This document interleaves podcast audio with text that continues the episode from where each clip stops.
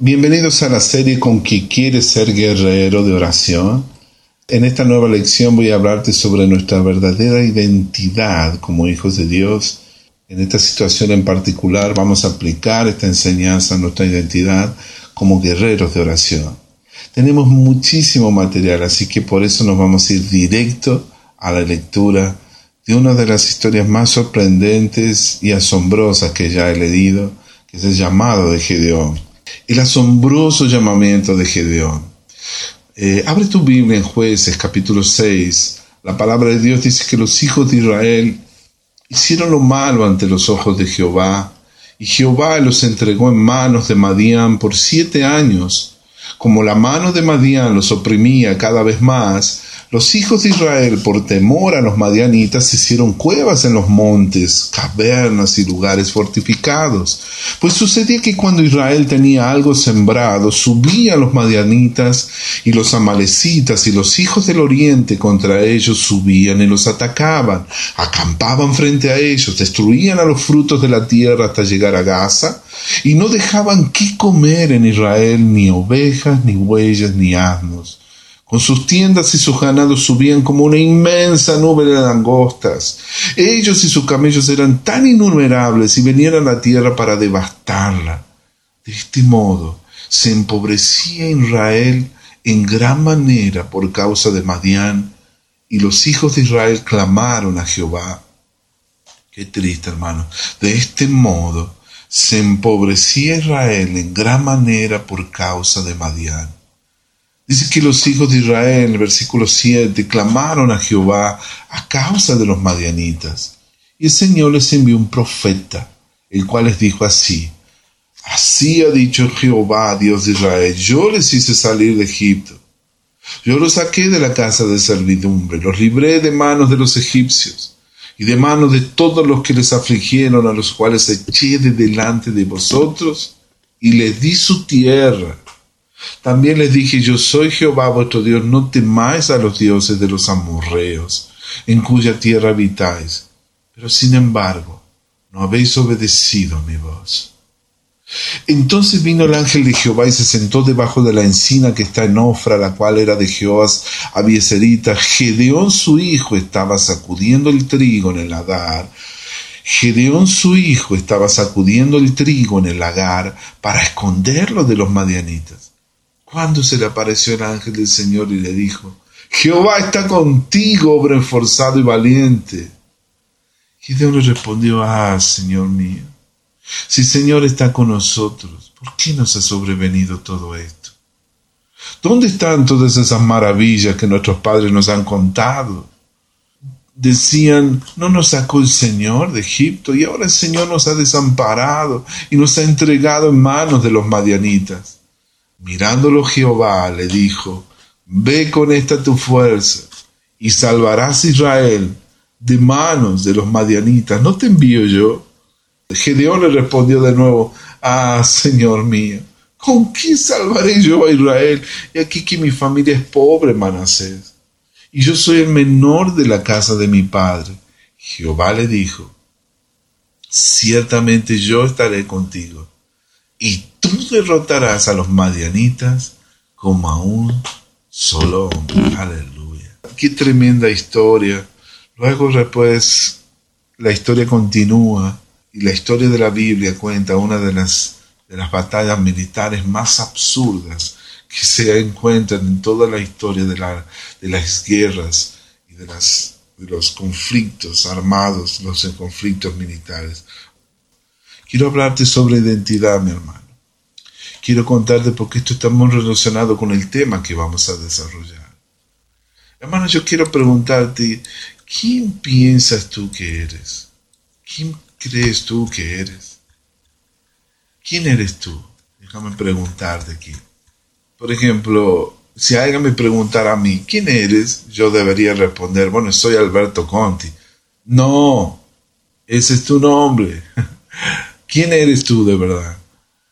Bueno, eh, soy, soy profesor e instructor del Instituto Bíblico de la Escuela de Oración. No, ese es tu trabajo. ¿Quién eres de verdad? Ah, bueno, soy argentino viviendo en Brasil. No, ese es el lugar donde vives, hermano.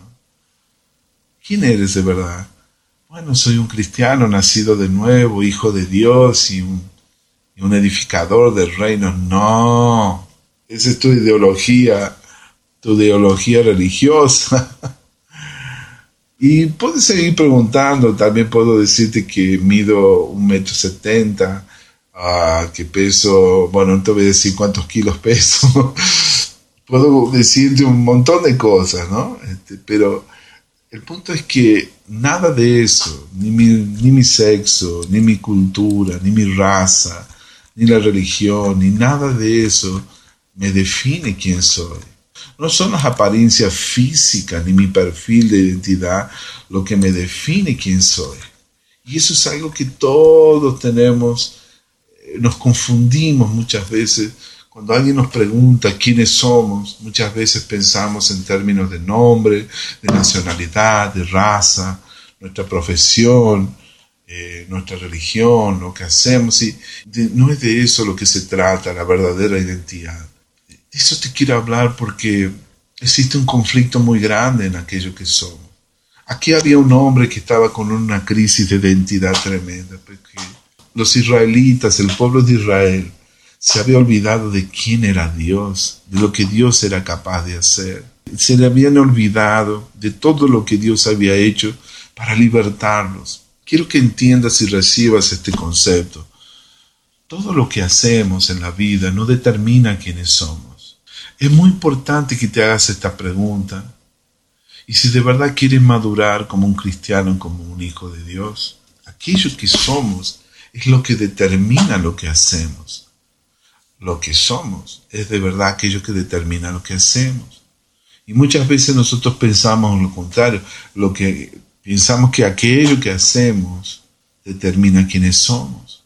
La comprensión de quién es Dios y quién eres tú en tu relación a Él es el fundamento más importante que, que necesitas para tu sistema de creencias. Y tus patrones de comportamiento como cristiano se reflejarán justamente por ese entendimiento. Entender quién eres tú, quién es Dios, conocer a Dios, conocer su esencia, sus atributos y quién eres tú en relación a nuestro Padre eso es lo más importante que necesitamos en los tiempos actuales, en los tiempos que vivimos, entender y descubrir. Eh, hay una necesidad apremiante de restaurar el concepto de nuestra verdadera identidad, porque no sabemos quiénes somos. Estamos confundidos con ellos, mis hermanos. Yo quisiera que entiendan que nosotros como cristianos tenemos un problema en la actualidad. Y ese problema se refleja en nuestra asustadora crisis de identidad. Porque nos volvimos olvidando de aquello que somos en Cristo. Y cuando nosotros no sabemos, nos olvidamos la nueva identidad que Dios ha creado para nosotros, terminamos llenando el vacío de nuestra alma fijando nuestra identidad en prácticamente cualquier otra cosa que nunca hemos sido llamados para hacer. Ese es el problema, que terminamos fuera de nuestro llamado, terminamos haciendo cosas que si nosotros supiéramos de verdad quiénes somos, jamás haríamos lo que hacemos, jamás nos comportaríamos como nos comportamos. Jamás tomaríamos decisiones si supiéramos de verdad y conociéramos nuestra verdadera identidad. Los tiempos que vivimos se caracterizan por una asustadora crisis de identidad. Es tan importante conocer nuestra verdadera identidad en Cristo, quienes somos, así como el hecho de no conocerlo puede llegar a provocar graves consecuencias en nuestra vida podemos llegar a desconectarnos del propósito de Dios para nuestras vidas. Es tan importante que nosotros estemos conectados. Una de las graves consecuencias de no conocer nuestra verdadera identidad es estar fuera de nuestro llamado. Es estar haciendo cosas que Dios nunca nos llamó para hacer. Es estar fuera del propósito. Dios nos llamó para ir a la izquierda, pero doblamos a la derecha. y es como que le esquivamos y no queremos asumir nuestra responsabilidad. Es muy triste que eso suceda. Cuando eso sucede, nosotros abortamos aquello que Dios quería hacer con nosotros. Es como tener un billete premiado de lotería y no cobrarlo nunca. Imagínate, eres una persona capaz, llena de talento, llena de frutos, pero estás viviendo en circunstancias tan desfavorables, tan adversas. Por eso es tan importante que conozcas tu identidad para que tú puedas cumplir el propósito de Dios para tu vida, es imperativo que tú tengas un conocimiento de tu verdadera identidad, si no vas a terminar yéndote por lugares cerrados que Dios nunca había destinado para ti, que transitaras. Me gustaría ilustrarte este concepto, el conocimiento de nuestra verdadera identidad es, prioritario para que nosotros podamos alcanzar el máximo potencial en nuestra vida. Yo recuerdo una película que me hizo muy bien y me ayudó a entender este principio. Es más, me impactó tanto, llegó a transformar mi vida.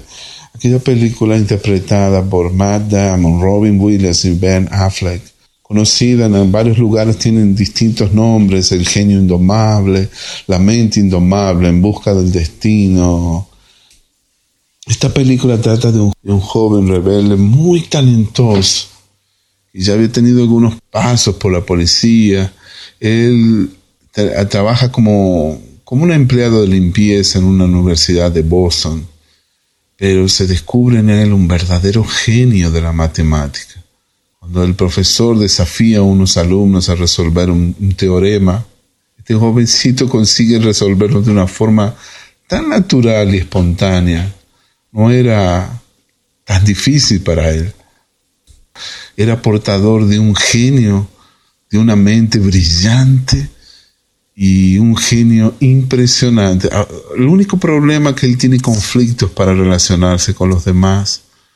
Se mete en líos, termina siendo preso por, por orden jurídica ilegal, después tiene que hacer terapias y tener aulas de matemática con el profesor, pero nada funciona. Todo, todo parece ir yendo mal en su vida hasta que él conoce a un psicólogo, un psiquiatra llamado Sean, que lo ayuda a poder sanar sus heridas emocionales. Es una película muy profunda y muy linda, les recomiendo verla. No, mire, yo no soy crítico ni comentarista de cine, pero sé que Dios usa estas películas para ilustrarnos principios, para enseñarnos cosas. Todo glorifica a Dios. Hay un pasaje en particular del que te quiero hablar, que es más o menos al final. Él tenía uno de sus mejores amigos. Es la escena en cuando le dicen, ¿sabe cuál es la mejor parte de mi día? El mejor momento de mi día es cuando yo voy a buscarte, mi amigo, y yo me imagino que no te voy a encontrar. No estarás allí nunca más, porque habrás tomado el coraje y el valor para decidir de irte de aquí. Porque tú no tienes que quedarte acá eh, trabajando en la construcción, haciendo cosas que no, no tienes que hacer. Él le decía, le aconsejaba que él tenía un billete premiado de lotería, justo me acordé de eso, y que no estaba dispuesto a ir a cobrarlo.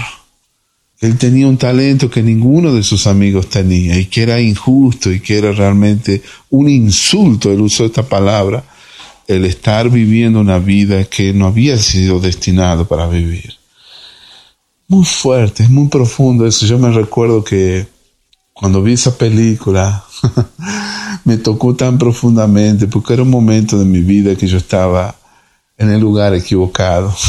me había acostumbrado a una situación, me había resignado, había literalmente entrado en mi zona de confort y ya no estaba dispuesto a luchar. Y eso es grave cuando uno entra en la zona de confort. Es más o menos como la historia que contamos de Gedeón ya después empieza a echar la culpa a los demás, a Dios y a todo el mundo de sus problemas. Quiero recordarte porque probablemente a ti te esté pasando lo mismo hoy. Y tú eres una persona que literalmente Dios ha hecho con un ADN de rey, de príncipe, de hombre valiente, de un guerrero lleno de valor, de coraje, así como Gedeón. Seguramente estás cansado de la realidad que estás viviendo, pero no te atreves a dar el primer paso, a salir de la situación que estás. Y el Señor te dice hoy, yo voy a estar contigo, hombre valiente, forzado, ve a luchar, ve a luchar guerrero porque yo estaré contigo. Mira, no quiero entrar en una prédica ahora, pero necesito ilustrarte este concepto para que tú entiendas que muchos de nosotros probablemente sabemos quiénes somos. Ya sabemos, pero muchas veces nosotros como que nos hacemos nos hacemos los tontos y hemos aceptado la situación pasivamente y nos hemos resignado porque es mucho más fácil estar en la zona de confort que levantarse y salir a luchar. Amén, querido. Por favor, que eso no te pase, que no suceda. Este es el momento en que nosotros debemos entender que es muy importante conectarnos con nuestra verdadera identidad, aquello que Dios ha creado y ha destinado que seamos por el resto de nuestras vidas. Nosotros cuando no sabemos quiénes somos, cuando nos, nos roban nuestra identidad, cuando Satanás viene y roba nuestra identidad, terminamos imitando a los demás, copiando lo que hacen otros, intentando vivir la vida de los otros, queriendo seguir los sueños de otros. Invertimos la mayor parte de nuestra vida haciendo, queriendo seguir el llamado de otros cuando Dios no nunca nos llamó, queriendo cumplir las expectativas de los demás cuando Dios nunca nos pidió que hagamos eso. Por eso hoy déjame preguntarte a ti, ¿quién piensas tú que eres? Te voy a preguntar varias veces. ¿Quién piensas tú que eres? ¿Quién eres tú, mi hermano, mi hermana? ¿Cómo te defines a ti mismo? ¿Cómo defines tu sueño? ¿Cómo defines tu llamado? ¿Cómo defines tu propósito? ¿Sabes que hemos sido inducidos a creer que lo que hacemos determina lo que somos?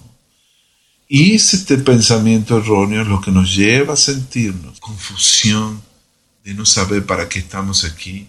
Necesitas darte cuenta, así como el hijo pródigo en un momento, y él eh, volviendo en sí, se digo, ¿qué estoy haciendo aquí? ¿Cuántos jornaleros en casa de mi padre tienen abundancia de pan y yo aquí estoy pereciendo de hambre?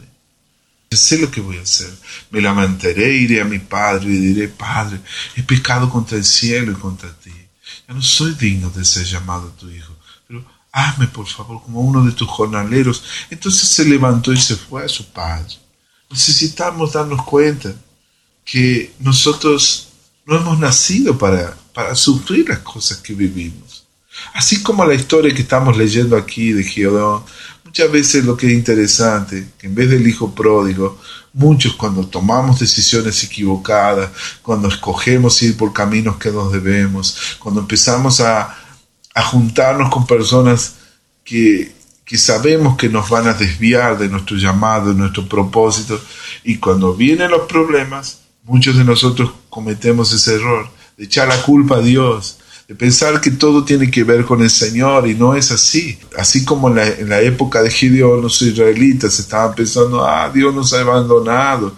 Pero no, no fue por culpa de Dios, no fue porque Dios, era el contrario.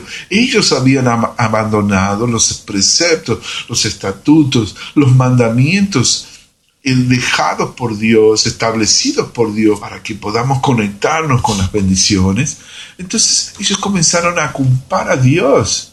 Pero no fue Dios que había creado esa situación, fueron sus propias decisiones. Así muchos de nosotros, cuando no conocemos nuestra verdadera identidad, cuando no conocemos al Dios que servimos, el cual nos ha llamado, el cual nos ha adoptado como hijos, Muchas veces en nuestra ignorancia acabamos echándole la culpa y nos tornamos víctimas de emociones dañinas, destructivas, comenzamos a comportarnos de forma extraña. Aquí en este episodio, en esta historia bíblica, vemos que los judíos habían sido negligentes en asumir su responsabilidad, en tomar postura, en adoptar su perfil y su cualidad como guerreros que eran. Se habían olvidado que Dios era el Señor de los ejércitos.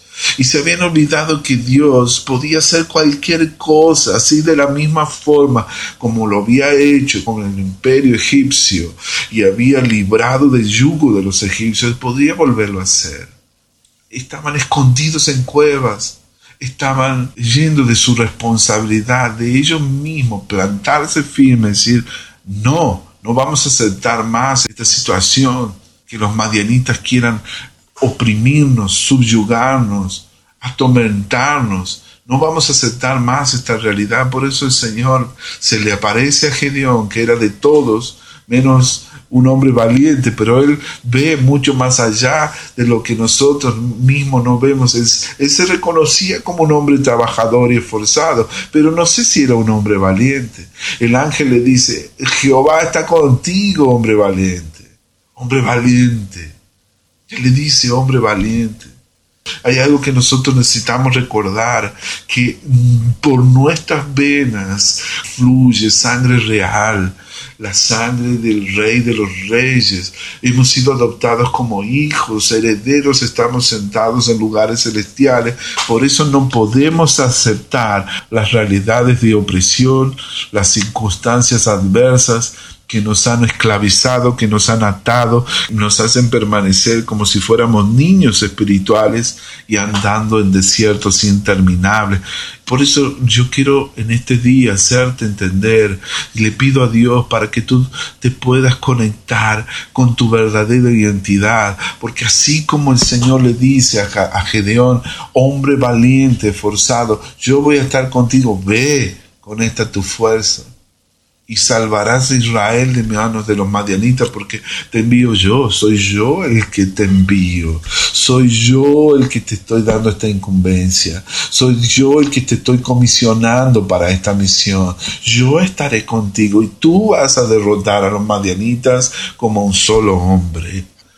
Escucha bien mi hermano, mi hermana, cuántos problemas que nosotros pasamos de formas desnecesarias, cuántas circunstancias tan tristes en las que nos hemos enredado, en las que hemos caído, en las que nos hemos dejado subyugar por el enemigo, nos hemos dejado oprimir y el enemigo literalmente está destruyendo nuestras vidas porque le hemos creído a Él en vez de creer a Dios, en vez de creer aquello que Dios nos ha destinado, nos ha creado para hacer, nos ha llamado para hacer.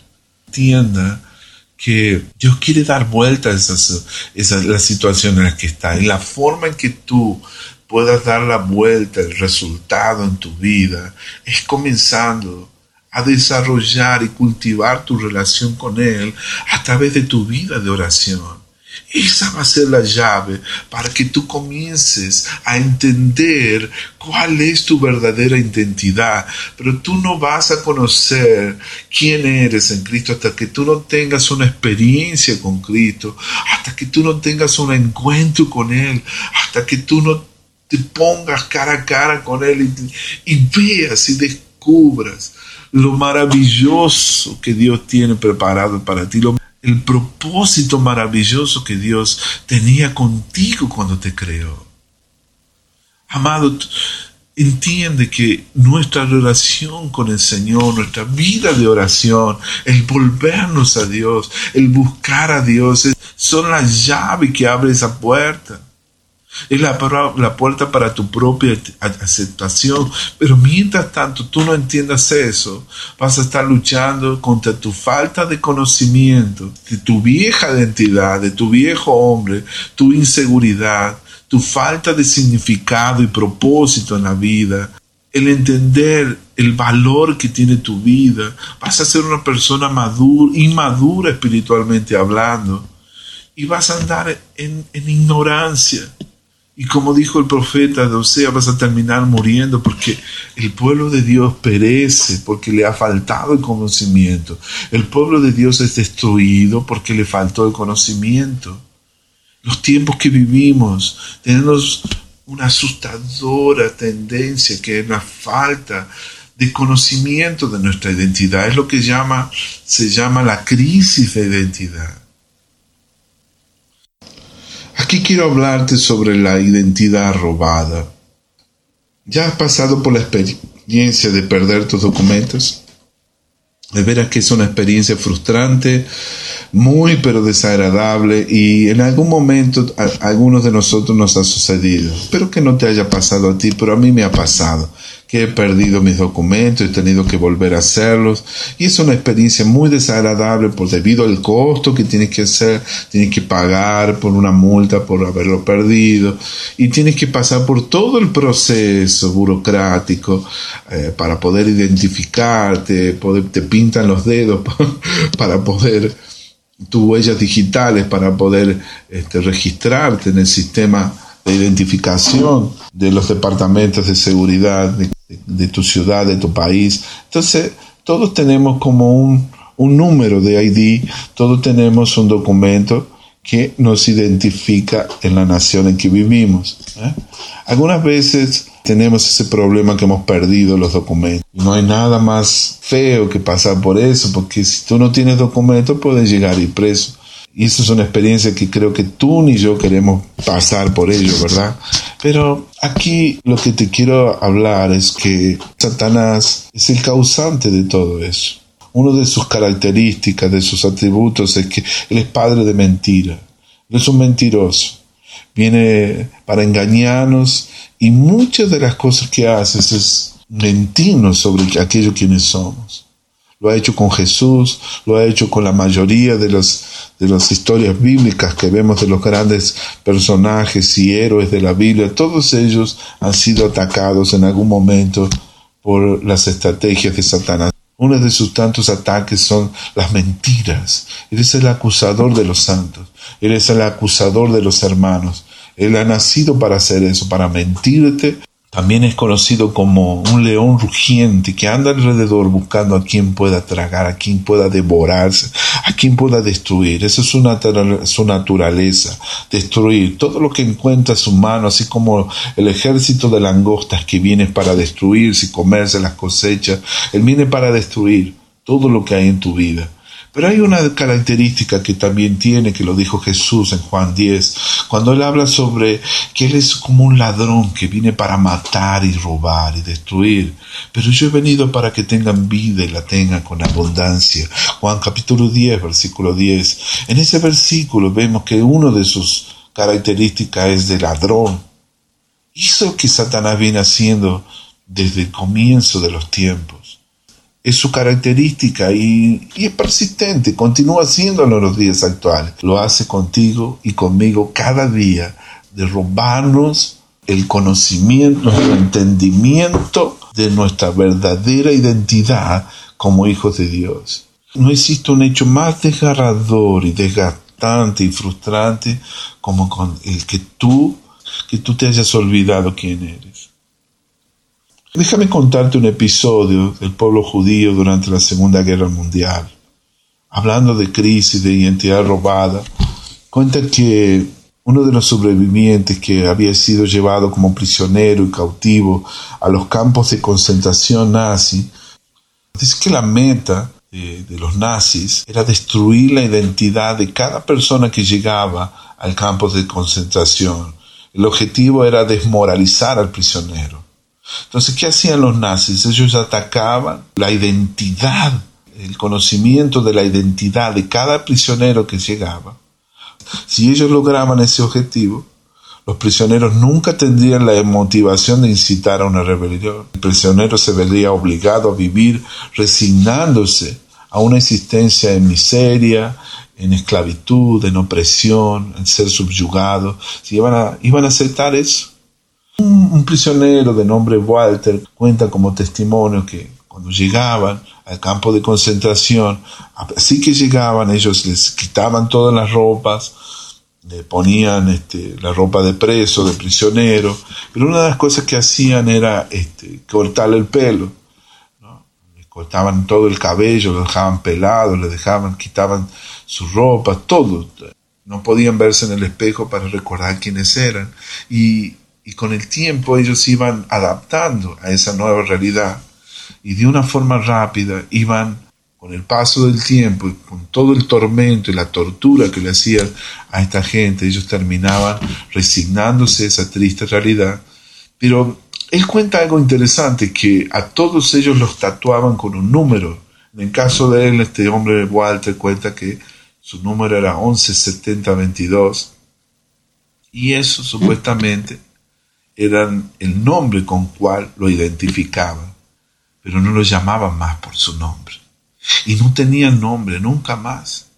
No tenía más nombre. No existía más su nombre. Ellos eran apenas un número. ¿Cuál era la estrategia aquí, el esquema de los nazis? Eran distorsionar la identidad de los prisioneros judíos. Porque la falta de comprensión de los prisioneros sobre, sobre su identidad iba a causar que ellos vivan derrotados siempre. Y ellos iban a desistir de la idea de, pelear o de rebelarse o de, amotinarse contra los nazis. Tremendo eso. Qué, qué triste, ¿verdad? No hay cosa más triste que uno no saber quién es, olvidarse de que te, identifiquen con un número. Qué humillación, ¿verdad? Satanás, bueno, Satanás intenta hacer lo mismo con nosotros y usa ese mismo esquema de destrucción de nuestra identidad. Él intenta destruir nuestra comprensión y nuestro conocimiento de aquello que somos busca robarnos ese gozo, esa satisfacción de conocer nuestra identidad como hijos de Dios. Lamentablemente, muy a menudo, con mucha frecuencia, tiene éxito con algunos cristianos. Y al no entender nuestra identidad, ¿qué pasa? No vivimos la realidad de quiénes somos. Vamos a permanecer toda la vida atrapados en, una, en un estado de bebés espirituales a no poder abordar la vida desde la perspectiva de nuestra nueva identidad en Cristo. Dios Hijo, Pablo dijo eh, en una de sus epístolas, de modo que si alguien está en Cristo, nueva criatura es. Las cosas viejas pasaron. Todas son hechas nuevas. Todas son, son hechas nuevas. Por eso, amado, no te creas las mentiras del enemigo. Tú no eres un número. Tú no eres alguien más del montón. Tú no eres más un personaje más del montón o alguien que anda, que es arrastrado por la masa humana, que va sin rumbo, por una vida sin propósito. Amado Dios te ha dado una identidad extraordinaria. Tú eres su hijo, tú eres hijo de Dios. Has sido llamado de rey y sacerdote. Tú eres la esposa, de la novia de Jesucristo. Tú has sido llamado de siervo, de amigo. Tú eres, has sido llamado también de, de, alguien fuera de otro mundo. En una versión de la Biblia hasta lo llaman como alienígena. alguien de otro mundo, un extranjero. El embajador de Dios. Por eso dice, vosotros no sois de este mundo, yo no soy de este mundo. Ha sido llamado de, embajador del reino de Dios. Entiende, por eso tú debes entender quién eres en Cristo. Si tú no conoces tu verdadera identidad, tu crecimiento espiritual se estancará, se atrofiará, se, se, anulará, se deletará de tu vida para siempre. Por eso el comprender, el conocer tu verdadera identidad es la base, el fundamento, es el principio para que tú puedas avanzar en la vida como un hijo de Dios y poder vivir la vida abundante de Cristo Jesús. Conoce quién eres. No te creas las mentiras del enemigo. Tú no eres una víctima. Tú no eres un esclavo. Tú no eres un oprimido. Tú no eres un huérfano. Tú no eres bastardo. Tú eres un hijo de Dios, mi amado. Por eso hoy necesito, me urge hablarte de este tema. Necesito recordarte la identidad de Cristo como un guerrero en esta vida. Cuando yo hablo de guerrero aquí en esta serie, no estoy fomentando el uso de la violencia, el empleo de la, de la guerra carnal, ni el uso de armas físicas, porque las armas de nuestra milicia no son carnales dice la palabra de Dios. La lucha que tenemos no es una guerra contra carne y sangre, es una guerra espiritual que sucede en la dimensión del espíritu, de lo invisible. Por eso acá me debo recordarte como un guerrero que eres, que tu identidad, dentro de tus venas corre sangre real, la sangre de un príncipe, Tú eres de la familia real, del hijo del rey de reyes. Por lo tanto, no hemos sido llamados a vivir la vida que estamos viviendo en la actualidad. Necesitamos conectarnos con nuestra responsabilidad que tenemos como guerreros. No podemos aceptar las circunstancias que estamos viviendo como si nada, resignarnos a la vida que estamos viviendo, porque esa no es nuestra identidad. Nuestra identidad como Cristo Jesús es que somos aceptados. Hemos sido Hemos sido creados para vivir una vida segura en Cristo Jesús. Somos importantes en el reino, tenemos un valor inconmensurable, incalculable, un valor infinito. Por eso es que Jesucristo tomó la decisión de venir, de hacerse humano, de dejar los salones reales, las cortes del cielo, para hacerse uno de nosotros y sufrir todo el tormento que vivió para poder para que nosotros podamos recuperar nuestra verdadera identidad cuando Dios nos creó eh, y, el propósito original que tenía en el jardín del Edén y que perdimos a través del pecado de Adán, de desobediencia. Por eso, mi amado, si hay algo que yo tengo que recordarte a través de esta enseñanza, que Dios tiene una nueva identidad, la identidad en Cristo tienes que conocerla. ¿Cómo hacemos para conocerla? Rick Warren, el pastor a quien me gusta mucho escuchar también y seguirlo, dice que las cinco huellas digitales de tu verdadera identidad están en Primera de Pedro, capítulo 2. Acompáñame en Primera de Pedro, capítulo 2, versículos 9 y 10. Vosotros sois linaje escogido, real sacerdocio, nación santa, pueblo adquirido para posesión de Dios, a fin de que anunciéis las virtudes de aquel que os llamó de las tinieblas a su luz admirable, pues vosotros en otro tiempo no eras pueblo, no tenías identidad, pero ahora sois pueblo de Dios. Antes no habías recibido misericordia, pero ahora habéis recibido misericordia. ¿Quieres conocer quién eres, mi hermano? Vamos a hacer un repaso aquí de lo que, de lo que dice Pedro, de aquello que somos. Si existe una, un resumen, una síntesis de aquello que somos, en nuestra identidad en Cristo Jesús está aquí. En primer lugar, escucha, escucha esto, somos linaje escogido, somos elegidos. Tenemos un real sacerdocio, hemos sido llamados a ser sacerdotes de Cristo Jesús número tres, somos santos. Somos un pueblo santo, nación santa. Por eso, amado, si hemos sido en nuestra identidad figura esta descripción, eh, si nosotros supiéramos, jamás haríamos las cosas que hacemos, las cosas terribles que hacemos eh, en nuestra ignorancia. Dice, Ustedes son pueblo adquirido, pueblo adquirido para posesión de Dios. Eso significa que pertenecemos a Dios, somos posesión exclusiva de Dios. Eh, eso va en contra de ese sentimiento de individualismo que muchos de nosotros tenemos. Pensamos que somos dueños de nuestras propias narices y hacemos lo que se nos da la gana. Pensamos que somos libres, tenemos acceso las puertas abiertas para hacer lo que se nos da la gana, pero amado dice que somos, si tú tienes, si tú, te has, tú has recibido a Jesús como tu Señor y Salvador, ya no somos más nuestros, somos, somos de Dios, somos de Cristo. Ya no vivo yo, mas vive Cristo en mí. Y por último, aquí la palabra dice que Dios se apiadó de nosotros y hemos recibido misericordia. Esa es tu identidad, mi hermano amado y querido. Qué bueno recordarlo, qué bueno que nos conectemos con esa realidad porque muchas veces nosotros al no recordar o al no saber quiénes somos, andamos siendo arrastrados por la vida Somos como las olas del mar que van de una parte a otra, somos como el viento que va de una parte a otra, no sabemos de dónde viene ni hacia dónde va.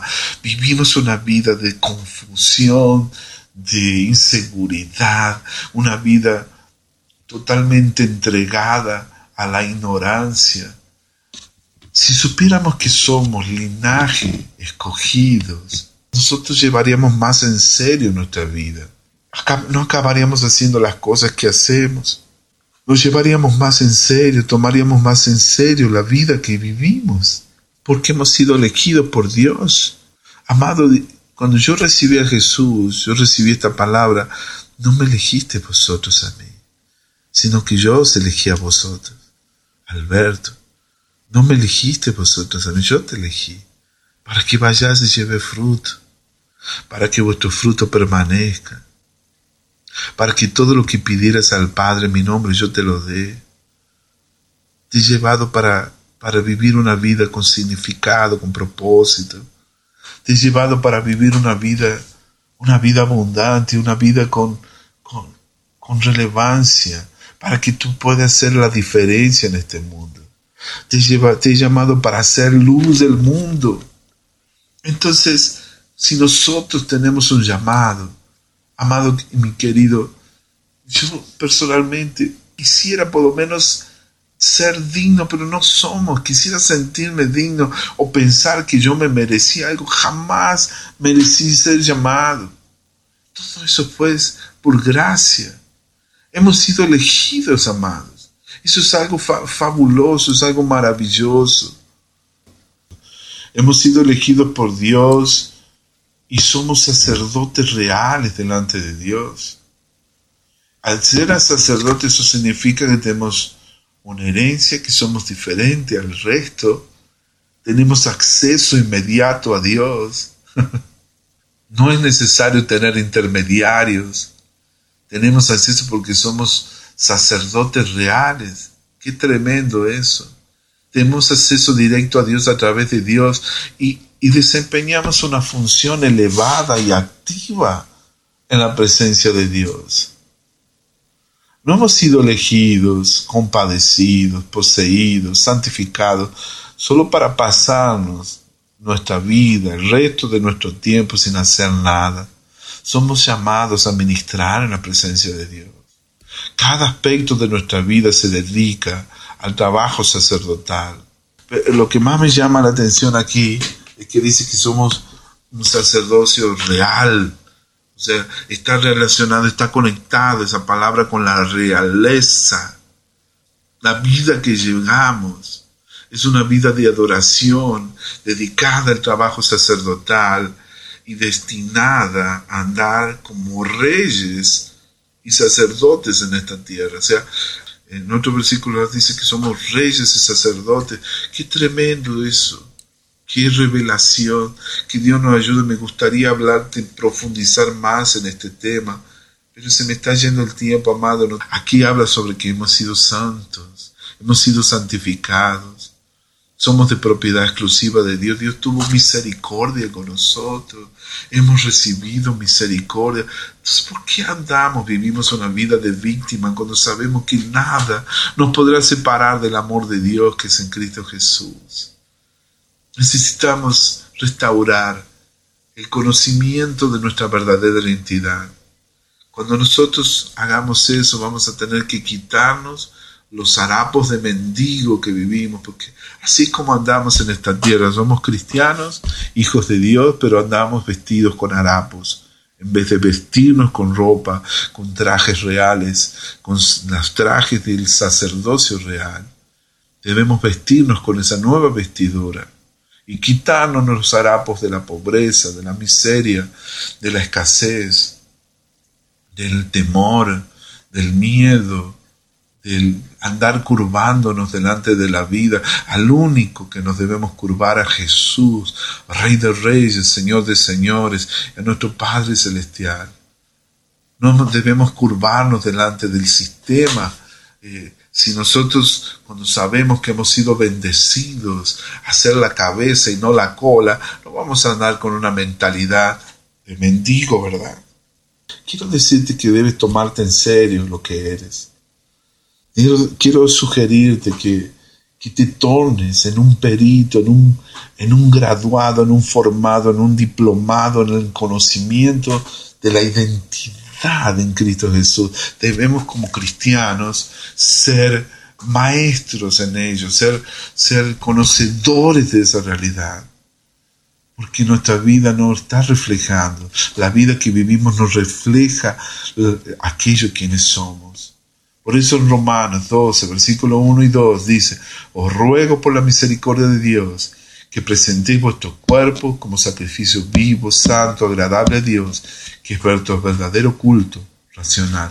No os conforméis a este mundo, sino transformaos por medio de la renovación de vuestro entendimiento. Transformaos por medio de la renovación de vuestro entendimiento. No te conformes a este mundo, mi amado. Vas a tener que aceptar lo que eres para poder andar bien y estar bien y para que te vaya bien en esta vida. Vamos a tener que sustituir la vieja identidad por la nueva, ser odres nuevos. El cero de nuevo es justamente andar en ese entendimiento, es andar en esta realidad como hijos de Dios. Yo estoy seguro de que has escuchado miles de veces que eres hijo de Dios, que tienes un Padre celestial que te ama, pero realmente estás viviendo eso. Porque la mayoría de los obstáculos y de las adversidades que sufrimos y los sufrimientos que enfrentamos los cristianos se puede, muchas veces sucede, son como consecuencia por haber olvidado nuestra identidad como hijos de Dios.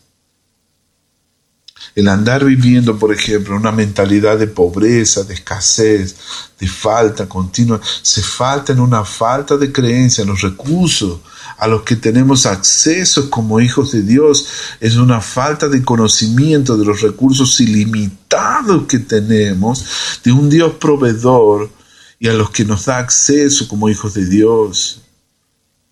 Otro síntoma de una falta de conocimiento de nuestra identidad es vivir como una víctima, vivir como pobre de mí, viviendo eh, siendo víctima de los esquemas y estratagemas del diablo. La verdad, amados, es que los hijos e hijas del Dios viviente deberíamos estar aplastando al diablo debajo de nuestros pies como serpientes y escorpiones. Deberíamos vivir en esa realidad.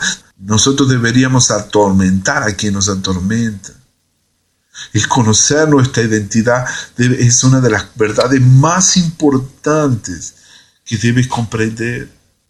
Si no, nuestra vida va a estar vulnerable a la escasez, a, la falta continua, al miedo, a la inseguridad, a la falta de autoridad, a la falta de unción, de poder para hacer el ministerio.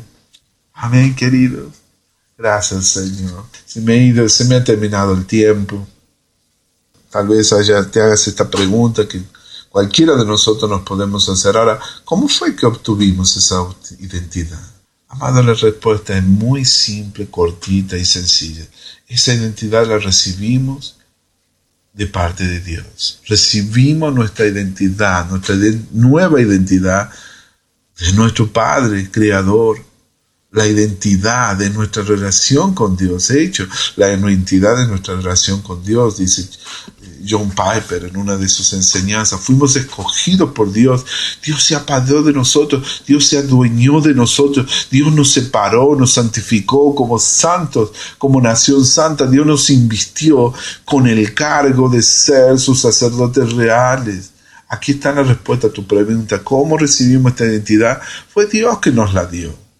Y nos la dio en virtud de su llamado irresistible. Es por caminar en la luz de ser escogido es el efecto del llamado soberano de Dios, experimentar esa nueva identidad. Fue idea de Dios. Él fue idea de Dios, fue Dios quien nos dio la identidad que tenemos. Así que, mi hermano amado, acepta tu identidad.